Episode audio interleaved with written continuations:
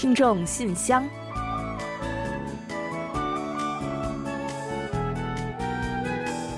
分享最新动态，聆听您的心声。听众朋友们好，我是李璐，我是婉玲，欢迎您收听全新一期的听众信箱节目。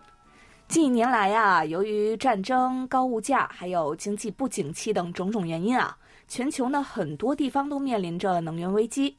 韩国呢，也是早早就为了备战今冬可能出现的能源紧张而做着准备。是的，是的。那在入冬之前啊，政府呢就不断的宣传，那呼吁大家呢要节约能源。没错啊。那为了节约能源，首尔呢不少大型建筑都调整了夜间景观的照明时间。从下个月开始啊，首尔著名旅游景点南山塔和乐天世界塔也将把景观照明的熄灯时间呢提前至晚上的十一点和十点。嗯，另外就是以往每到年底啊，都是各大商场啊还有店铺进行各种灯光装饰，比如说什么圣诞装饰啊、新年装饰等等，招揽顾客的时机。但是今年啊，也都纷纷打起了节能牌。那多家商场呢，晚十点半就会关掉景观照明；超市等地呢，则启用了 LED 灯来节约能源。那就连二十四小时营业的便利店啊，也决定关掉招牌灯箱了。其实呢，我想啊，商家们的这种做法呢，对于如今越来越讲求责任和价值营销的消费者来说，可能会更博得好感吧。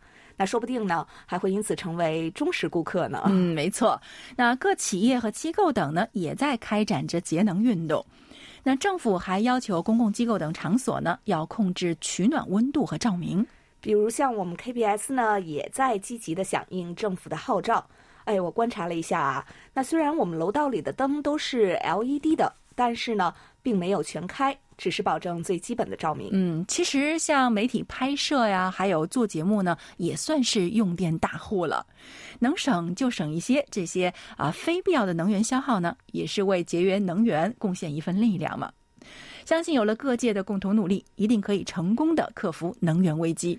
那即使没有危机，我们也要养成节约能源的好习惯，从小事做起，比如随手关灯。这既是保护地球，更是保护我们人类的未来。好，说完这个话题，接下来让我们继续今天的节目吧。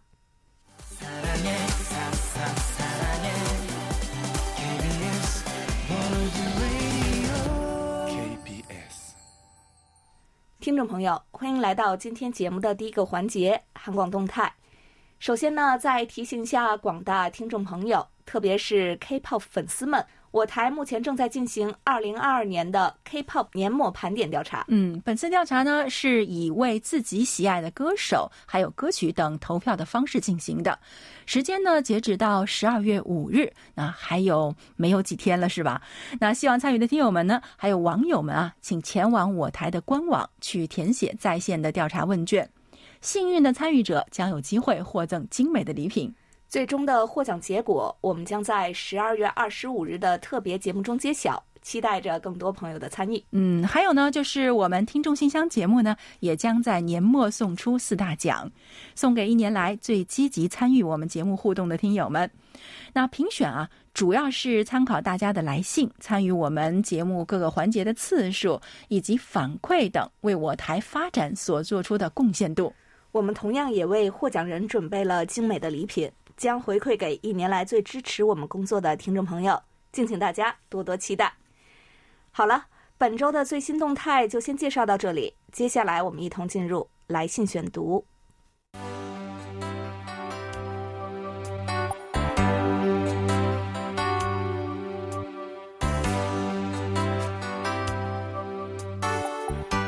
听众朋友，欢迎来到来信选读时间。那接下来我们就和大家一同分享今天的来信内容。今天呢，首先要介绍的是四川张汉文听友的一封来信。他说：“韩广中国语组的各位编播老师、展信佳，因为身体原因，前段时间我住进了医院。由于只有我自己一个人，所以自己办理了全套的住院流程，一个人签完了所有的医疗告知书，一个人做完了所有的检查项目。在病房里的闲暇时间。”我会通过柜台网站浏览文字新闻，缓解内心的压力。转头看着隔壁床的病友换了又换，晚上听着医生在隔壁床忙碌，监护仪的声音机械而冰冷，总令人感到恐惧和压抑。病房窗外能看到不远处最繁华的商业圈，但我也只能看着。好在这几天我已经出院，按时服药，调摄身心，情况也有所恢复，还参加了柜台 K-pop 的年末调查。不过受疫情影响，除了 PCR 检测之外，几乎没有出门。希望很快一切能够恢复正常。好的，张汉文听友啊，看到您的来信内容啊，我们都是非常的担心，希望您能够早日的康复。特别呢，能够理解生病的时候只有自己一个人照顾自己，办理一切手续的那种孤独和失落感。那好在呢，现在您已经出院了，相信一切呢都会好起来的。而健康就是我们生活的最大保障。同时呢，也要特别感谢您在身体欠佳的情况下，仍在关注着我们的节目和活动，还参加了我们的问卷调查。另外呢，张汉文听友还收看了世界杯比赛。他说啊，虽然我平时不热衷于观看体育比赛，但世界杯的体育气氛确实十分感染人。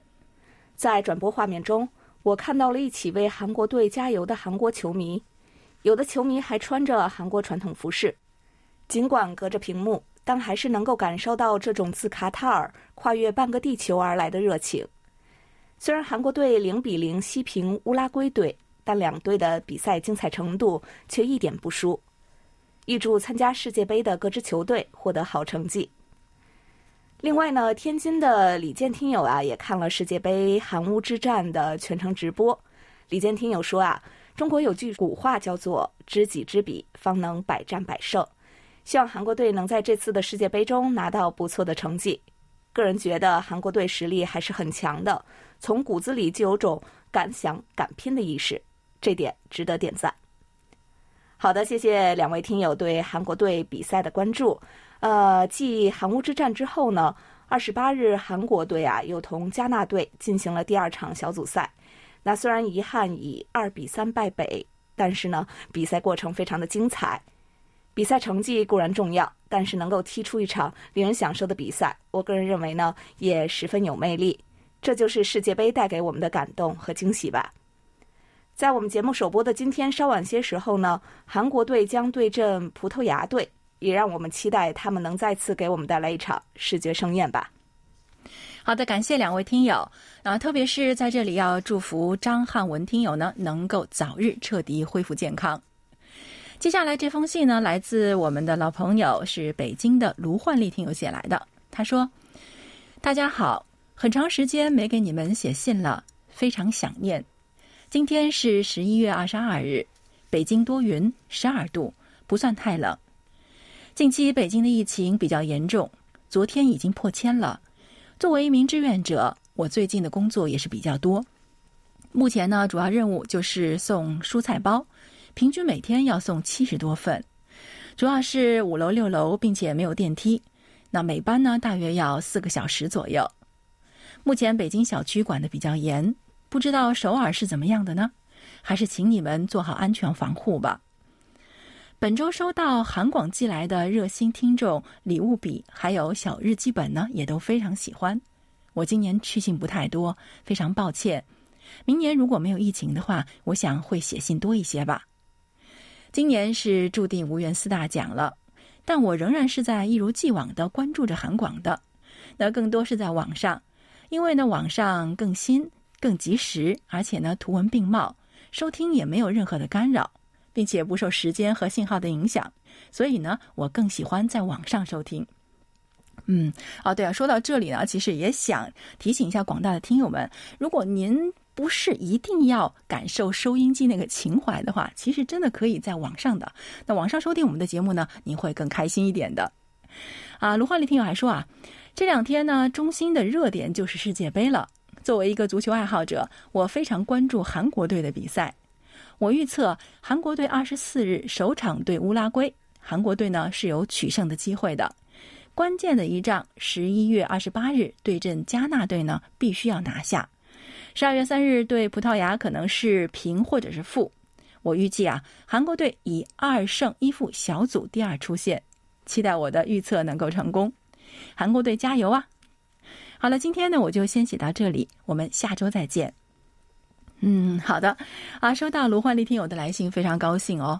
那最近其实我们也从各个媒体中呢就了解到了中国北京的疫情情况呢不是很好，所以马上就会联想到啊，卢焕丽听友一定会非常忙了。果不其然啊，那不过呢还是那句话，您在做志愿活动的同时呢，请一定要照顾好自己，千万不要太累了哦。世界杯呢，应该是大家最关心的话题之一了。那韩国的球迷们啊，因为是有韩国队的参加，所以呢也更激动。那其实就像我这个伪球迷啊，也都在看。刚刚我问李璐，你看了吗？他也是个伪球迷啊，他说他看了，看了，看是看了。那比赛的当天呢，还会有数万名这个红魔走上街头为球队去助威的。那大家都特别激动啊，也很兴奋。那感觉已经好久没有过这样的气氛了。那虽然呢，我们也非常希望啊，刚刚卢焕丽听友提到的预测是正确的啊，但目前啊，韩国队在小组赛中呢是一平一负。刚才李璐也提到了，说我们韩国时间十二月三日的凌晨呢是韩国的第三场比赛了。那希望他们能够踢出好成绩，让我们一起为他们加油吧。另外，卢焕丽听友还说啊，他想点播一首歌曲，那我们今天就为您安排。还有啊。就像您信中说的，咱们一定要下周再见哦。好的，谢谢卢欢丽听友。另外呢，我再来介绍几位听友的短信吧。首先呢，是澳大利亚的布鲁斯里听友，呃，他在在线收听报告中写了一段留言，说金曲串烧节目中都是我喜欢的上世纪九十年代的韩国金曲。另外，听到 BTS 防弹少年团入伍的消息。这似乎是很多韩国明星必须经过的一次人生经历，经过一段时间的沉淀，未必不是一件好事。祝好。好的，布鲁斯里听友，感谢呢您对收听节目的反馈和喜爱啊。呃，说到防弹入伍，那因为呢，在韩国成年男性在身体等条件允许的情况下，都有义务服兵役，所以呢，防弹的成员们呀，也即将呢如期入伍了。虽然对于粉丝阿米们来说呢，等待是一件令人感到心碎的事情，但是啊，相信欧巴们几年后一定呢会以更加成熟和魅力的姿态回归舞台。那这么来看啊，等待是不是也是件让人值得期待的事情了呢？为他们加油吧！另外呢，布鲁斯里听友，您的反馈是正确的，我们将为您寄送收听证明卡，希望您喜欢。还有呢，郭玉豪听友也给我们发来了收听报告，说通过七二幺五千赫收听了我台的新闻节目，希望能够得到 QSL 卡片，同样也是没有问题的。呃，也感谢您呢反馈说收听时有噪音，但是可以听清，让我们了解详细的效果。那前两周呢，我们还为您安排了一个小奖品，会和收听证明卡一同寄送给您的，同样希望您能够喜欢。还有呢，就是天津的孟泽听友来信询问说，梨泰院是哪里呀？我也很惊讶此次的事故，愿家属们能够心安。那想必呢，您一定是看到了相关事故的新闻了。梨泰院呢是首尔的一个著名地区，因为充满异国风情而出名，也是外国游客们经常会前往打卡的地方。但是呢，不久前当地发生了大规模的踩踏事故，造成了大量的人员伤亡。令人感到十分的心痛，在这里呢，也感谢您来信表达慰问之情，让我们共同来祈愿逝者安息，生者坚强。另外呢，孟泽听友在信尾也表达了对乌克兰的祝福，也让我们共同祈愿世界不再有纷争，每个人都能平安和健康。好的，感谢这几位听友的收听反馈以及分享的各种生活片段和感受。那接下来这封信呢，来自宋志新听友，他在信中是这么说的：“亲爱的韩广各位家人，大家好！不知不觉已经有四个多月没有跟韩广取得联系了，真是不好意思。过去的这段时间可以说是我在韩国最忙碌的一段时间，因为七月开始就开始忙着把家人从中国接到韩国的各种手续，还好比较顺利，终于在九月二十八日。”妻子和女儿一同从北京飞到深圳转机，第二天顺利入境韩国仁川。我们一家三口终于在韩国团聚了。目前为止，我们已经在韩国生活了两个多月了。令我欣慰的是，只有七岁的女儿十分适应韩国的生活，而且特别喜欢韩国的饮食。比如说，韩国特别有名的啊，他在这里写的是韩文啊，是감자汤，还有标黑酱骨等等，啊，就是啊一种肉汤，对吧？我觉得里面有很多的猪肉那种哈，比较有点辣，是那种。中国的朋友们一般都特别喜欢。对对对。那他说，他还说呢，这个小姑娘啊，几天不吃就想再吃了的，啊，所以我看了这封信啊，就觉得很开心啊，因为首先是因为宋志新听友的信真的是久违了。因为是常常会写信来的听友嘛，所以呢，四个月的时间呢，感觉好像格外长啊。那不过看起来啊，您这几个月真的是够忙的啊，因为疫情的原因啊，韩中两国之间的往来也变得比较困难。我其实也听过周围一些朋友们说，他们办手续的事情，哇，真的是太复杂了。所以在这里呢，也要恭喜您的妻女能够顺利来到韩国，不容易啊。说到韩国的卡门加汤，还有呃标黑酱骨啊，刚刚李璐也说啊，哎，好像是特别适合中国人的口味，对吧？没错，我自己也有很多中国朋友也都非常喜欢。不过要是我个人觉得吧，还是蛮辣的。看起来你们家的小朋友不怎么怕辣，应该是很适合韩国的生活了。那其实不仅是饮食啊，宋志新听友的一家在韩国的生活呢，也是非常丰富多彩的。他在信中还介绍说，十月份的时候，首尔举办了五大古宫徒步活动，全程大约是十三公里。我们一家三口都报名参加了，特别是女儿非常给力，一直坚持不懈，从早上十点到下午三点，最终走完了十三公里的全程，并且拿到了证书。这是女儿来到韩国之后获得的第一个证书，感觉十分珍贵。好了，今天呢就先跟大家分享到这里。下次有机会呢，我再分享一下我们在韩国的有趣生活。哇，真是太厉害了！我在首尔住了这么久呢，也都没有参加过故宫的徒步活动呢。不过想想之前宋志新听友曾经来信分享过，说首尔的啊世宗文化会馆的像啊一千元的演出票的优惠活动啊，我就想啊，哎，这一家子在韩国的生活一定会很充实的。这不，马上就是圣诞节，还有新年了。那韩国每到这两个节日呢，都会安排很多的活动啊啊，尤其是您家的小朋友啊，我想一定会玩的很开心的。还有就是，不要忘了您在信中写的，要多多来信分享您一家人在韩国的有趣生活。好的，谢谢宋志新听友。最后呢，我再来分享一下浙江康真恒听友的一封来信。他说：“尊敬的韩国国际广播电台的工作人员，你们好！今天收到了柜台寄来的听众信箱纪念品，非常的感谢。另外呢，康真恒听友啊，最近的生活还是非常的忙碌和充实的。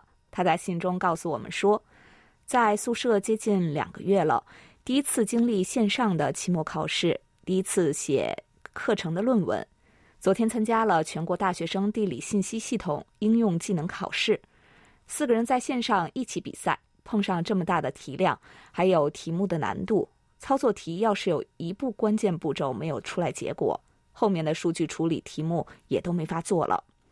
再加上线上很难做到配合，在线下比赛，如果在操作过程中遇到一些问题，同一小组里的其他成员可以及时出手帮助解决。如果有很多步骤需要完成，可以分工解决。但是在线上交流沟通都是比较麻烦的，效率也没有那么高。看到这样的题目也算是增长了见识，以后要继续加强学习，在大四还有参加的机会。为了能够参加这个比赛，很多东西都要我自己在现有的条件下想尽办法去解决，实际遇到的远远不止这些。呃，看来这段时间呢，康真恒听友经历了学业上的很多个第一次啊。那所以呢，呃，人生呢就是要孜孜不倦的学习再学习，永远不要停下探索的脚步。那现在经历的一些困难，都会成为我们人生的财富。康真恒听友要加油哦！另外呢，也看到在准备这次比赛的过程中，因为疫情的关系，你遭遇了不少的波折，但最终呢，还是得以参加比赛。康振恒听友说呀，那虽然不知道结果如何，就算是不能获奖。也算是办成了这个学期的一件大事，感谢一直给予我们指导的老师，还有一起合作的同学们。另外呢，疫情当中，我们也看到包括康真恒听友在内的很多大学生朋友，尤其是啊准备毕业的同学们呢，面临着种种难题，比如说返校封闭，有些地区外语四六级，还有研究生考试、计算机等级考试等等被陆续取消。而据我所知呢，这些都是毕业的硬件，所以呢，非常理解大家的难处，真心希望你们都能够顺利完成学业，实现自己的梦想。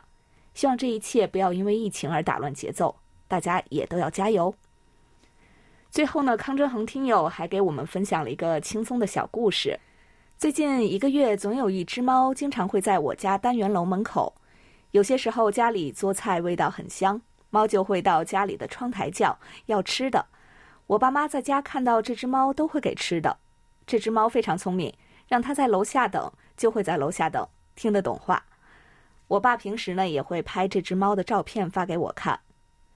那康振恒听友呢也把这些照片同样分享给了我们。呃，这张照片里呢是一张非常可爱和惹人怜的小猫啊。寒冷的季节到来了，希望流浪的小动物们都能被善待，都能有一个温暖的窝安家。好的，再次感谢康振恒听友，还有你非常有爱的爸爸和妈妈。嗯，感谢康振恒听友，也祝您的校园生活能够越来越充实。当然呢，也要感谢各位听友们的来信参与啊。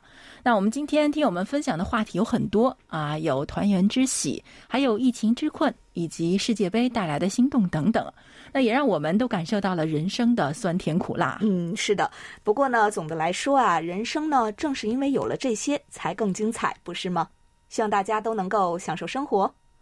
好的，时间关系，今天的来信我们就先分享到这里。接下来，我们一同欣赏一段感言，然后准备进入畅所欲言。你来说。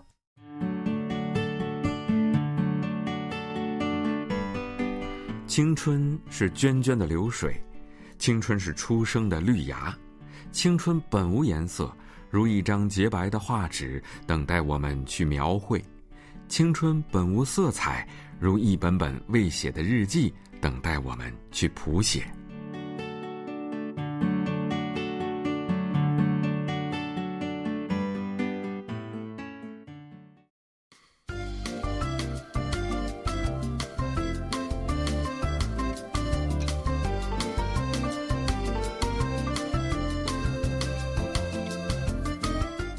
欢迎大家来到畅所欲言，你来说环节。寒冷的冬天来了。这时候呢，最想要喝一碗热乎的。那对不少中国朋友们来说呢，一碗热气腾腾的羊肉汤，在这个时候便再合适不过了。嗯，没错。所以今天呢，我们就来分享四川梅林听友的来信，一同来感受一下一碗羊肉汤带给我们的治愈。立冬过后，手脚不免开始发凉，冷风吹一吹，整个人就哆哆嗦嗦，好似在打摆。此时的舌头也只觉得寡淡无味，不用琢磨。就是差点味道，差的自然就是那一碗浓郁鲜香的羊肉汤了。立冬之后食羊汤，这是前为人的冬日饮食习惯，也是舌尖上抹不掉的味道记忆。冬日里阴恻恻的天，时不时刮来一阵冷风，催促着路上行人赶紧找个歇脚处。一抬头，一落座，才顿时反应过来，自己又到了这家常常光顾的羊肉汤馆了。等待的间隙，看着老板一手挥勺在汤锅里搅拌，奶白的羊汤在锅中翻滚，随着白色热气升腾，香味扑鼻而来，悄悄地猛吸一口，便是浑身舒畅。直到羊肉汤上桌，迫不及待盛上一碗，撒上葱花香菜，喝上一口，浑身立马变得暖洋洋起来。朋友打趣说：“喝上冬天的第一碗羊肉汤。”整个人都放松下来了，眉目舒转的，倒像个慈眉善目的老人。这便是羊肉汤的魔力啊！咱们前为人经常说的一句话：“冬日一碗羊肉汤，喝得心里暖洋洋。”一碗羊汤止疲乏，不仅平复了舌尖的单调，心好似被什么给填满了。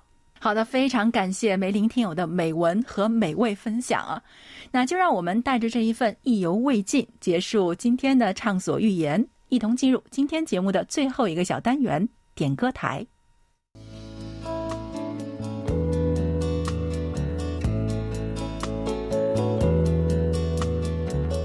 节目最后是点歌台栏目。那刚刚在介绍来信的时候呢，我们提到卢欢丽听友有一个点歌心愿，他说啊，主持人好，世界杯呢正在进行之中，我想给好朋友们点一首《手拉手》，送给王丽、赵连贵、楚昌荣、纪远、赵亚东、单金海、维维、李雪、薛飞、骆银虎、陆达成等。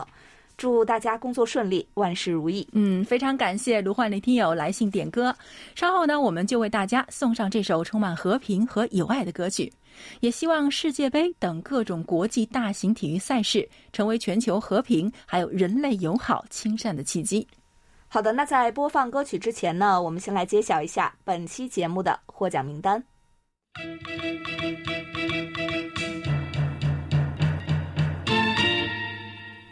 本期节目的奖品，我们分别送给张汉文听友、康真恒听友。另外呢，还有两份奖品，我们要送给孟泽听友和乌鹏江听友。好的，恭喜四位获奖听众朋友们。那到这里呢，本期听众信箱节目就要在库利亚娜演唱的《手拉手》这首歌曲中结束了。非常感谢大家在寒冷的冬日守候在广播前收听我们的节目。希望我们的节目能够给大家送去一份融融的温情与暖暖的温度。那到这里呢，我们韩国国际广播电台一个小时的中国语节目就全部播送完了。主持人婉玲和李璐在韩国首尔，祝大家周末快乐。我们下周同一时间的节目中再会。